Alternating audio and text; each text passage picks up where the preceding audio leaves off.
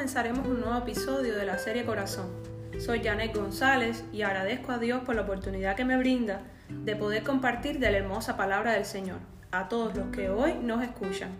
El tema que estaremos abordando el día de hoy lo titulé Un corazón enaltecido no agrada al Señor. Nos apoyamos en el siguiente versículo que encontramos en Mateo 23:12, porque el que a sí mismo se enaltece será humillado y el que se humilla será enaltecido. Aprovecho la ocasión para realizar la invitación cordialmente para que escuchen los capítulos 1 y 2 de Corazón Dispuesto. El Espíritu Santo puso en mi corazón este tema en un momento de mi vida donde me di cuenta a través de la lectura de la Biblia que un corazón humillado agrada a nuestro Padre. Él ha sido muy bueno en todas las áreas de mi vida, todos los días agradezco por eso, pero sé que Dios aún trabaja en mí y seguirá haciéndolo. Lo menos que podemos hacer es servirlo con un corazón humilde y dispuesto a ser transformado. Pero ¿qué pasaría si como humano logras alcanzar metas que nunca pensaste y llegas a tener en tus manos el anhelo de tu corazón o tu tierra prometida, olvidando por un momento quién lo materializó, que es Dios mismo? De la mano de Él podemos lograr mucho. A través de una vida en comunión podemos llegar a experimentar lo más sublime y perfecto de su amor. Dios complaciendo los deseos de nuestro corazón, los más anhelados, los más soñados, como dice la palabra, que todo lo que pidamos en oración, eso tendremos, Mateo 21, 22, y todo lo que pidiereis en oración, creyendo lo recibiréis. Lo ideal es que estemos tan comprometidos con Dios que sus anhelos y sus deseos sean los nuestros, todo para lograr cumplir su propósito en nuestras vidas y se haga manifiesto su libro eso viene en Salmo 139, 16. Tus ojos vieron mi cuerpo en gestación, todo estaba ya escrito en tu libro, todos mis días estaban diseñando, aunque no existía uno de ellos. Hoy el Espíritu Santo me ha inquietado con este tema, porque como seres humanos que somos, cuando logramos tener algo en nuestras vidas, ya sea en el ámbito profesional, personal, laboral, pensamos haberlo logrado por nuestros propios medios, por nuestra capacidad e inteligencia del mundo que no viene de lo alto, sino que es terrenal, natural y diabólica, como bien se especifica en Santiago 3.15. Dios lo deja bien plasmado en Deuteronomio capítulo 8. El Señor es muy claro con su pueblo Israel, y nosotros somos Israel, somos ramas injertadas. Y nos deja una serie de instrucciones que hoy recuerdo. La Biblia es atemporal, cobra vida cuando la escudriñamos y cuando nos dejamos llevar por el Espíritu Santo. Deuteronomio, del hebreo de Barín, estas son las palabras, es un libro escrito por Moisés donde se dejan una serie de instrucciones que debe seguir el pueblo de Israel y su descendencia. Se habla de obediencia a Dios en todo momento. Y vamos a dar lectura al capítulo 8 de Deuteronomio. Cumple fielmente todos los mandamientos que hoy te mando para que vivas, te multipliques y tomes posesión de la tierra que el Señor juró a tus antepasados. Recuerda que durante 40 años el Señor tu Dios te llevó por todo el camino del desierto y te humilló y te puso a prueba para conocer lo que había en tu corazón y ver si cumplirías o no sus mandamientos.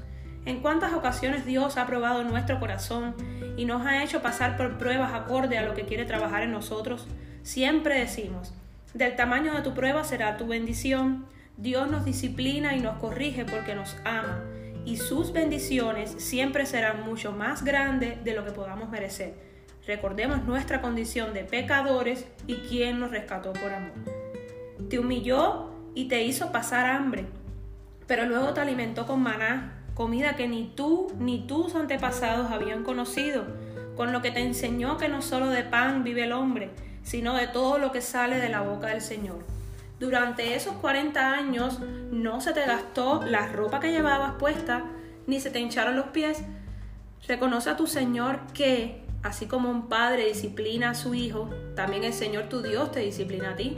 Aceptemos con amor, hermanos, la disciplina del Padre. En su infinito amor nos moldea para acercarnos aún más a su presencia.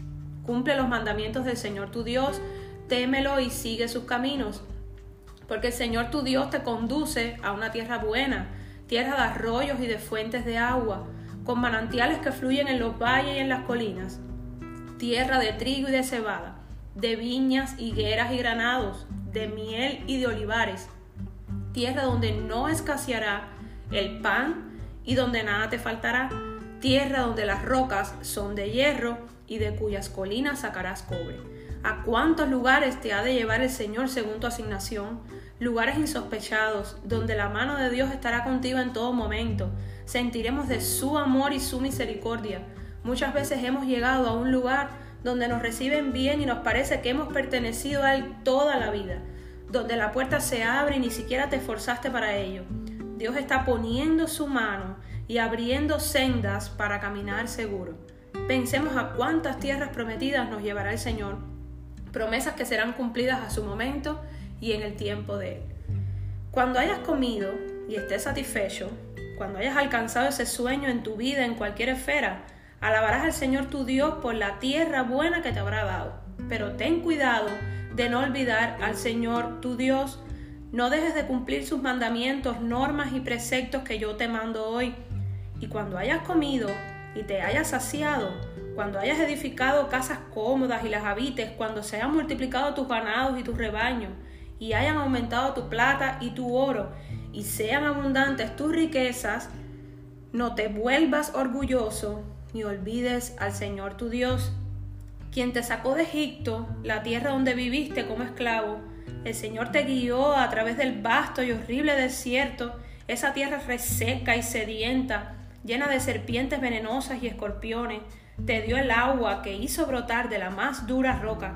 En el desierto te alimentó con maná, comida que jamás conocieron tus antepasados. Así te humilló y te puso a prueba para que a fin de cuentas te fuera bien. No se te ocurra pensar esta riqueza es fruto de mi poder y de la fuerza de mis manos.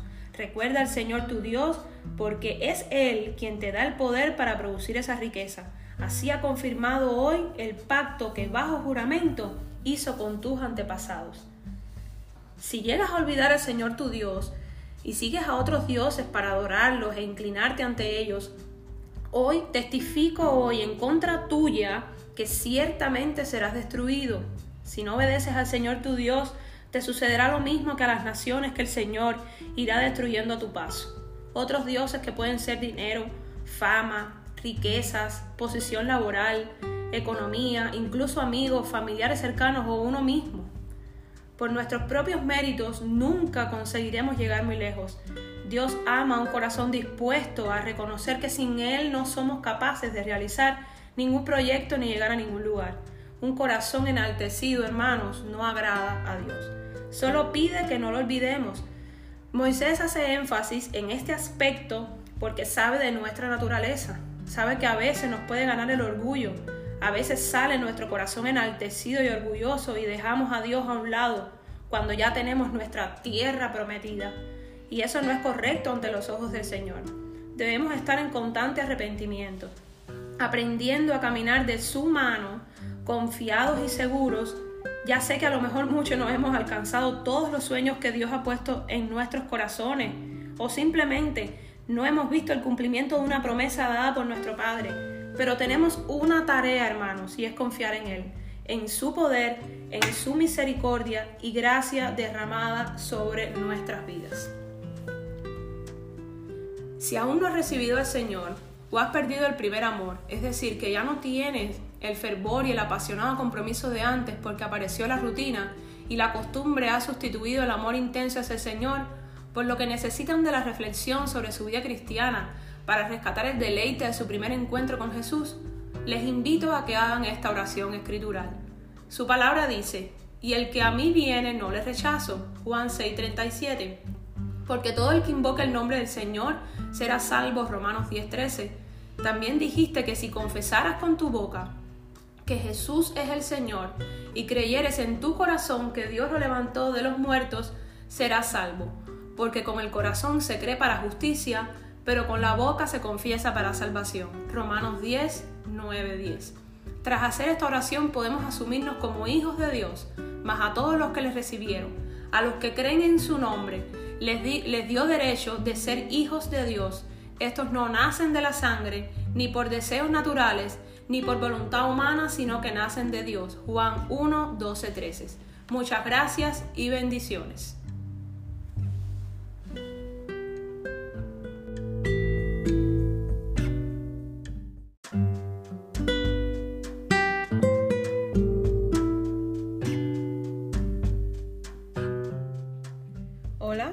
Soy Jane González y hoy continuamos con un capítulo más de la serie Corazón. En esta ocasión estaremos hablando de un corazón que espera con paciencia en el Señor, por lo tanto titulé este nuevo capítulo Tiempo de espera, corazón que espera con paciencia, corazón paciente. Agradezco a todos los que han escuchado los capítulos anteriores de Corazón. Si aún no lo has hecho, te invito a que lo hagas para que puedas tener una mejor comprensión de los mismos, todo fundamentado desde la hermosa palabra de Dios. El Señor no retarda sus promesas, debemos mantenernos con la lámpara encendida. En los capítulos anteriores hemos abordado de corazón dispuesto y la humillación ante Dios nuestro amado Padre. De cierta forma hemos platicado todo lo que implica atravesar pruebas en medios de procesos que son dolorosos, poco entendibles, algunas veces, pero necesario, porque ya vimos que esos procesos nos conducen a formar más aún nuestro carácter en Cristo. Son áreas de oportunidad para que nuestra fe crezca y se acrisole como el metal y de cómo se debe perseverar en la prueba, porque dice Pablo que el sufrimiento produce perseverancia, entereza de carácter y este a su vez esperanza. Romanos 5, 3, 4. Vamos a ver qué pasa en este lapso de tiempo entre la espera y el cumplimiento de la promesa. Pero muchos nos preguntamos qué pasa cuando la prueba se extiende un poco más Qué difícil, porque al principio pues estamos muy animados, porque Dios nos ha puesto en nuestro corazón que nuestra tribulación pasará tanto en cuestiones sentimentales, económicas, de la vida en general, y recibimos el alivio que solo da el consolador de que todo llegará a su fin y recibiremos aquello que tanto hemos anhelado, dígase familia, reconocimiento, recurso económico, para vivir y ayudar a los demás, trabajo, en fin, todo lo que se puede anhelar. Siempre, como seres humanos que somos pecaminosos, pensamos inicialmente en lo material, básicamente mundano. Es una realidad, pero hoy el Señor me ha llevado un poco más allá y hoy vengo a decirte que nuestro mayor galardón al finalizar la prueba es lograr haber agradado con nuestro comportamiento al que vive y reina, con el cambio de nuestra conducta ante la dificultad y el aumento de nuestra fe durante la trayectoria del proceso. Eso es lo más importante, haber logrado una transformación de corazón, de corazón de piedra a corazón de carne que palpite al ritmo sinusal del Señor. El párrafo anterior ilustra lo que debía pasar en condiciones normales, el feliz término de la obra. Pero como dije anteriormente, a veces el proceso se extiende un poco más allá de lo esperado y comienza a florecer dentro de nosotros sentimientos como tristeza, desánimo, ansiedad, abandono y muchas veces nos viene esta pregunta a nuestra mente. ¿Dios se habrá olvidado de mí? ¿Será que ya no cumplirá lo que un día me prometió? ¿Será? Eso ocurre cuando no recibimos respuesta de inmediato. Damos cabida en nuestra mente al enemigo y a nuestro yo, pero en realidad, realidad es muy diferente, porque Dios escucha la oración de sus siervos y esto se ve bien claro en Mateo 21, 22, y todo lo que pidiereis en oración creyendo, lo recibiréis. Y en Juan 9:31, y sabemos que Dios no oye a los pecadores, pero si alguno es temeroso de Dios y hace su voluntad, a ese oye. Como nos desesperamos tanto, comenzamos a imponerle nuestro tiempo al Señor el tiempo que supuestamente nosotros pensamos que es el correcto. Y debemos entender algo, que delante del Señor un día es como mil años y mil años como un día. Segunda de Pedro 3.8. Y decimos entonces que el tiempo de Dios es perfecto. Él responde en el momento exacto, ni antes ni después. A veces con ansiedad y desesperación olvidamos el pequeño detalle de que Dios es soberano y dentro de eso debemos entender que toda circunstancia está controlada e influenciada por Dios. Hoy yo vengo a hablarte de un Dios que es mi Dios y no es hombre para mentir y lo que promete cumple. Ese Dios de Abraham, de Jacob y de Isaac. Él no se olvida de ti ni de mí, ni mucho menos de lo que promete, porque Él es un Dios de promesas. Hay cosas que debemos entender para poder mantenernos firmes en medio del proceso aún sin divisar la puerta de salida. Saber esperar en el Señor, dice la palabra en Isaías 40:31, que si esperamos en Él, renovará nuestras fuerzas. José esperó aproximadamente 13 años. Eso lo vamos a ver, la historia de José se ve reflejada en Génesis 37 de 5 al 11, 41 37, 47 11.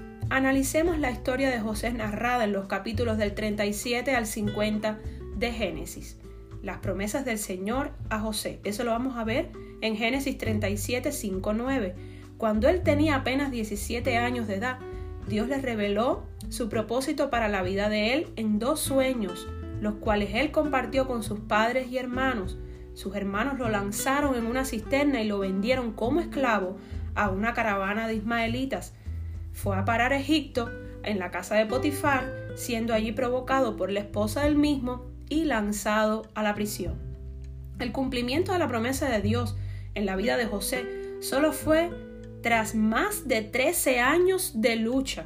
El Señor intervino elevándolo a la posición de vicegobernador de Egipto. Pasaron siete años, sus hermanos y su padre se inclinaron delante de él y dependieron de José para el sustento de sus familias. El propósito del ascenso de José, vamos a ver que él enfrentó momentos de rechazo en el seno de su familia, fue traicionado, vendido como esclavo por quien amaba, sufrió injusticia en la casa de Potifar y soledad y olvido en el calabozo. Quiero detenerme aquí por un momento. Esto está bien reflejado en Génesis 40, específicamente en los versículos 14 y 15, donde José pide al copero que se acuerde de él y le habla a Faraón. Y en el verso 23 dice la palabra, se olvidó completamente de José. Luego sigue en Génesis 41, verso 1 y dice así, dos años más tarde, dos años, el faraón tuvo un sueño y fue cuando el copero le habla de José, aquel esclavo hebreo que estaba aún preso en la cárcel sin motivo aparente. A veces queremos buscar ayuda humana ante una dificultad y no está mal. Somos humanos y debemos ayudarnos los unos a los otros. El error está en querer buscar la solución en esas personas, confiar en que nuestro plan desesperadamente es mejor que el plan divino. Entonces empezamos a actuar con nuestras propias fuerzas, olvidando de quién viene el refugio y la victoria. Todos somos José en algún momento, todos, decimos, todos hemos sido José en algún momento. A lo mejor la salida de José de la cárcel estaba cerca, no lo sé, pero buscó ayuda en un mortal y el cumplimiento de la promesa retardó. Dios permitió esas desdichas en la vida de José para hacer de él un canal de bendición, no solo para sus familiares, sino también para todos los que dependerían de la buena administración de José. ¿Y qué hacer durante la espera? Partiendo de la idea de que Dios va a cumplir cada promesa que ha dado a tu vida. Como número uno, debemos mantener la lámpara encendida. Velad, pues no sabemos qué día vendrá nuestro Señor. Mateo 24:42. Manténganse alerta, permanezcan firmes en la fe, sean valientes y fuertes. Primera de Corintios 16:13. Orar sin cesar Primera de Tesalonicenses 5:16 y medita en la palabra de día y de noche. Josué 1:8. Descansa en el Señor, guarda silencio en el Señor y espera en Él con paciencia. No te irrites ante el éxito de otros de otros. Salmos 37:7. Sometimiento voluntario a Dios, eso lo vemos bien reflejado en Santiago 4:7. Así que sométanse a Dios, resistan al diablo y él huirá de ustedes. Esperar convencido, esperar con paciencia y con fe. En momentos de aflicción y desesperanza, en medio de un proceso de espera, debemos fijar nuestra mirada en Jesús, en todo lo que tuvo que pasar para que hoy tú y yo fuéramos libres de pecado y pudiéramos disfrutar de una vida hermosa en el camino del Señor. Hoy agradecemos para cada uno de los, por cada uno de los procesos que nuestro Padre nos ha tenido, porque cada prueba, cada lágrima derramada durante el mismo ha ido formando nuestro carácter en Cristo. Si hoy tú te encuentras en espera del cumplimiento de alguna promesa que Dios ha dado en tu vida, como yo, te digo, mantente firme y bien cimentado sobre la roca que es Jesús, que los vientos contrarios no derrumben tu fe, no pierdas el foco de atención, que nada distraiga tu mente, que nada te aleje de Dios, no tarda en cumplir su promesa, solo ten fe y espera con paciencia en el Señor. Y hoy te hacemos la más cordial invitación. Si aún no has conocido al Señor o has perdido el primer amor, es decir, que ya no tienen el fervor y el apasionado compromiso de antes, porque apareció la rutina y la costumbre ha sustituido el amor intenso hacia el Señor, por lo que necesitan de la reflexión sobre su vida cristiana para rescatar el deleite de su primer encuentro con Jesús, les invito a que hagan esta oración escritural. Su palabra dice, y el que a mí viene no lo rechazo, Juan 6:37, porque todo el que invoque el nombre del Señor será salvo, Romanos 10:13. También dijiste que si confesaras con tu boca que Jesús es el Señor y creyeres en tu corazón que Dios lo levantó de los muertos, serás salvo, porque con el corazón se cree para justicia, pero con la boca se confiesa para salvación. Romanos 10, 10. Tras hacer esta oración podemos asumirnos como hijos de Dios, mas a todos los que le recibieron, a los que creen en su nombre, les dio derecho de ser hijos de Dios. Estos no nacen de la sangre, ni por deseos naturales, ni por voluntad humana, sino que nacen de Dios. Juan 1, 12, 13. Gracias y bendiciones.